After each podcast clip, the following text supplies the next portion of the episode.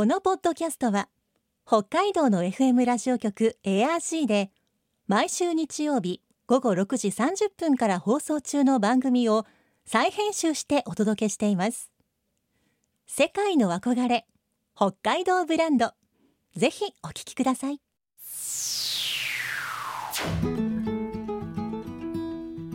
今世界から注目される北海道。この番組では北海道が世界に誇る自然文化産業などをピックアップ。北海道の持つ魅力や可能性をゲストの方に伺います。お相手は鈴木舞です。今回のテーマはシシャモ。北海道にだけ生息する日本固有の魚シシャモ。10月から11月にかけてシシャモ漁が行われシシャモのすだれ干しはこの時期の風物詩となっています。先週に引き続き今週も道内の水産物の輸出を手掛けるノースコープ漁連常務取締役石坂秀文さんにシシャモについて伺います。今日のお話のポイント鈴木舞のマイポイントは？諦めない。世界の憧れ北海道ブランド。この番組はあなたの明日を新しく北海道創価学会の提供でお送りします。株式会社ノースコープ漁連常務取締役石坂秀文さんにお話を伺っていきます。石坂さんよろしくお願いします。よろしくお願いします。ということで死者もですが。はい。やはりあの死者もの水揚げ、うん、どんどん減ってきてるんですか？減ってきてますね。3000トンぐらいあったよって話をしましたけど、はい、おそらく去年の正確なデータはないんですけど、はい、今日あの朝からいろんなあの、えー、漁協さんの方に、えー、僕事前にあの情報収集し,、ま、したんですがうんどうやら200トンもないですね。14050トンじゃないですかね。3000トンから14050トンですよ。桁が違う、はい。まあ、そういうような状況ですし、まああの今月入って向川の管内で水揚げが始まって初日の水揚げは、えー、なんと2キロしか取れないという状況ですよね。まあそれなんで取れなくなったのっていうのは、うん、いろんな諸説があるんですけど、はい、やはりその一生懸命皆さんねえ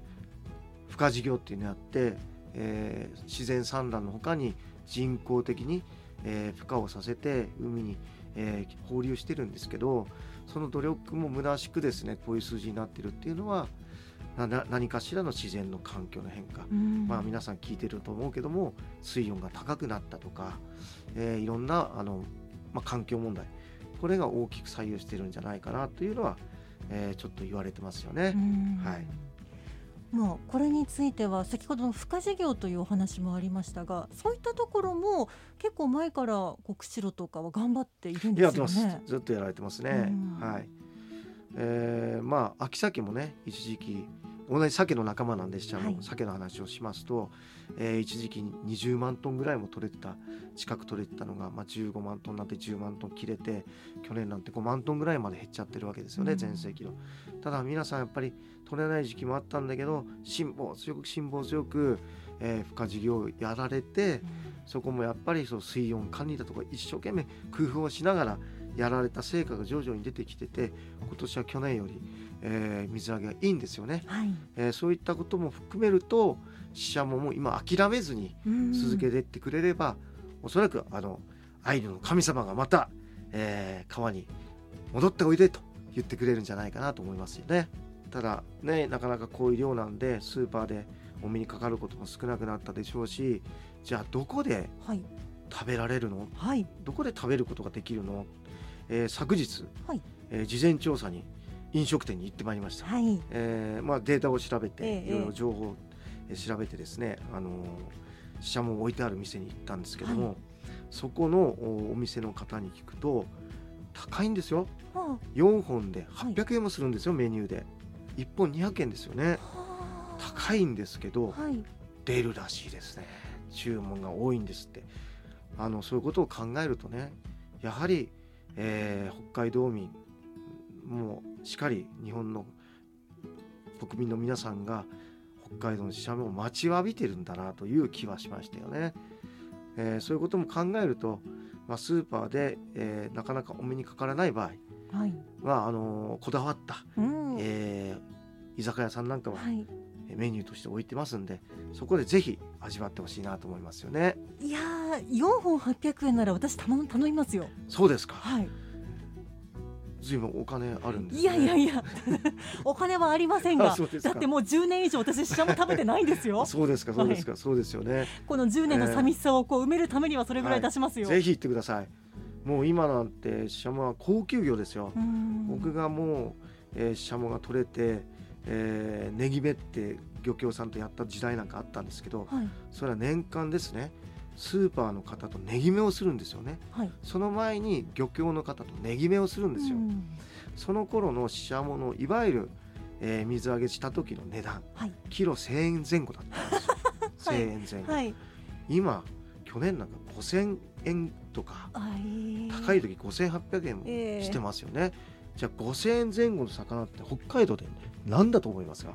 5000円前以上の魚。もう高級魚ですよね。近畿ですよ近畿 完全にお祝いの魚じゃないですか。近畿になっちゃったんですよシシャモが。シシャモが。ええ。ー、まあでもねえー、まあ価値が高くなるのは悪いことでもありませんし、ん、まああのゼロじゃないですから水揚げは、少なからず100トン以上は取れてるわけですから、うん、えー、どこかで皆さん見つけて食べに行ってほしいなと思いますね。これからの時期ね。はい日本全国で、まあ、シャモ北海道のシャモ食べたいなという声はあると思うんですが海外からの声というのはどうでしょうか？あのー、海外からもですね実はまさに先週ですね香港シンガポールに、えー、日本食のレストランを展開している、えー、方から僕の方に連絡があって、はい、僕は輸出北海道の輸出を魚を輸出する仕事をしてますんで、はい、えー、シシャモのえー、企画と見積もりをいただけないかという話が来まして、うんうんはい、海外でもやはり北海道ブランド、うん、そして北海道のシャモっていうのが、えー、食べたい方がいるんだなというのを改めて思いましたし、うん、残念ながら今のような水揚げ状況で、えー、そういった在庫もほとんど、えー、なくなってまして、うん、まあ、今回お断りしたというのが実態の話なんですけどまた今度今年、えー、新たに10月から始まって情報収集しながらそういった海外のね、えー、マーケットに展開できるようなうんタイミングがあればぜひ僕としてもチャレンジしたいなというふうに考えてます。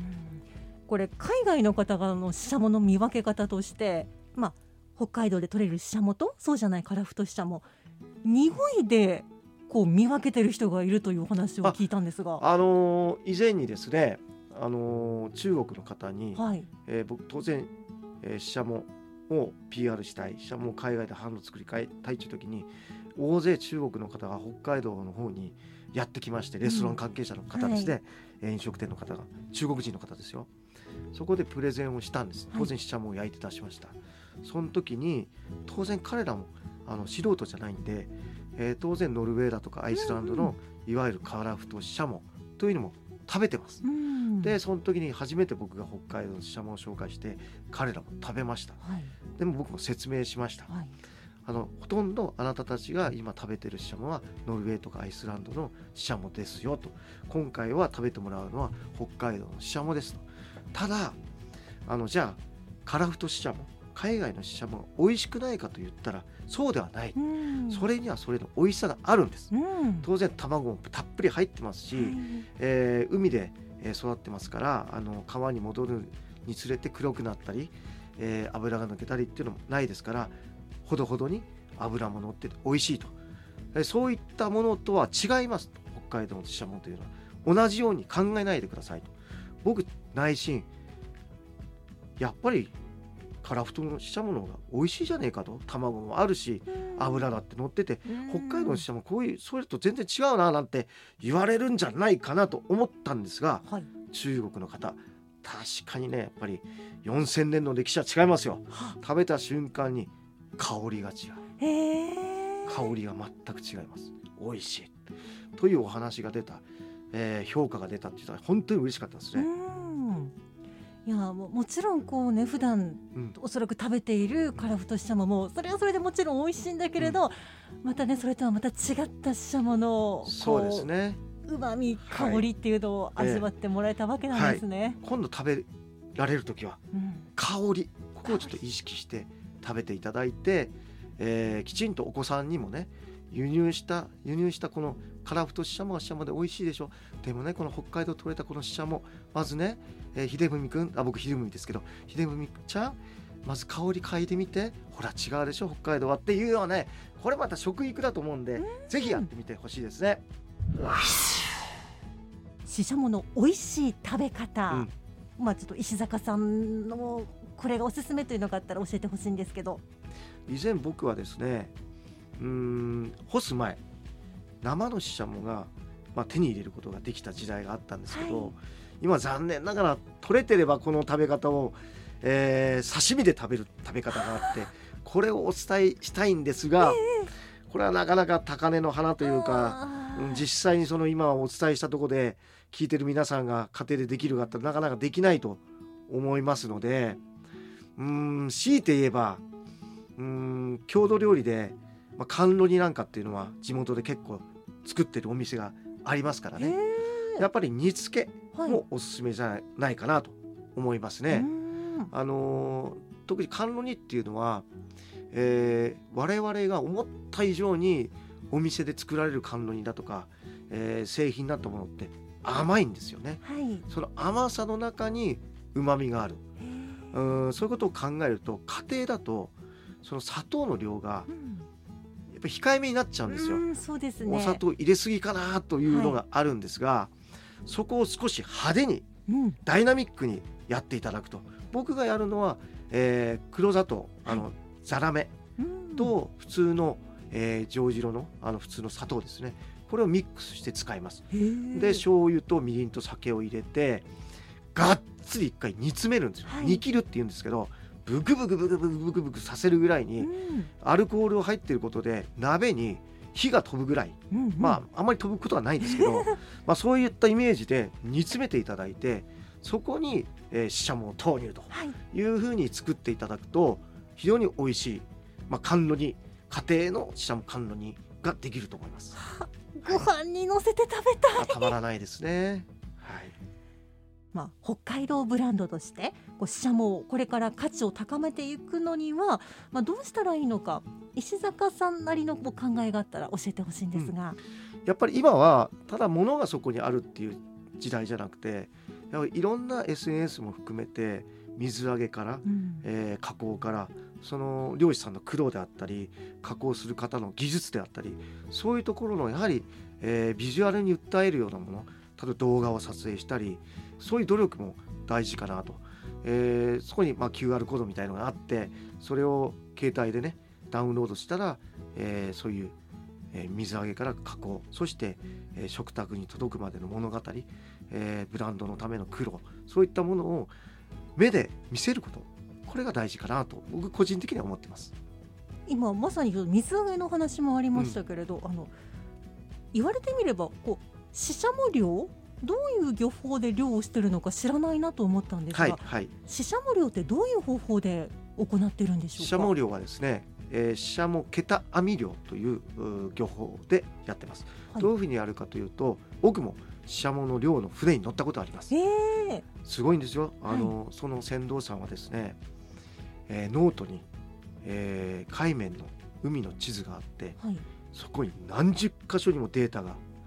何月何年何月何日ここで取れたマークしてあるんですね。そしして今年の、えーおそらく予測を自分なりに立ててはい。そこの場所に行くんですね。うんでそこのエリアに、えー網をぐるーっと船を、えー網を下ろしながらはい。いるだろうというところに一周ぐらい一周するんですよ。えはいはい網を一周させて、そして引いていく。そこにシャモがいるかいないか。はい。僕今から乗ったのが多分2009年10年ぐらいだったと思うんですけどもう10年ぐらい前ですよねそのデータをもとにある場所に行って網を引いたらその船大量だったんですよ。他の船もその話を聞いて出たんですが全く一匹も取れないその船だけ取れたまあそういったことでシシャモというのはそういった桁網漁でやるよということと漁業者さん漁師さんの緻密なデータのもと、えー、水揚げが行われていると。でもう一つは乱獲しないように一網打尽するような漁獲方法は取ってません、えー、やっぱり資源保護を念頭に、はい、えー、やってますからそういった乱獲のないような、えー、水揚げ方法でもやられているというのが漁獲方法です。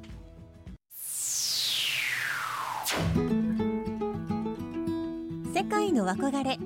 北海道ブランド。今回のゲストはノースコープ漁連常務取締役石坂秀文さんでした。今日のマイポイントは諦めない。漁獲量が減っているシシャモですが人工的に孵化させて放流する孵化事業も資源管理なども地道に続けられています。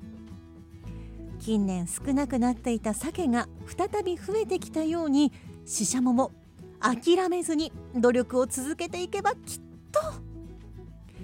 また今年の秋道産のシシャモを食べるのを諦めないぞという方。アドバイスのように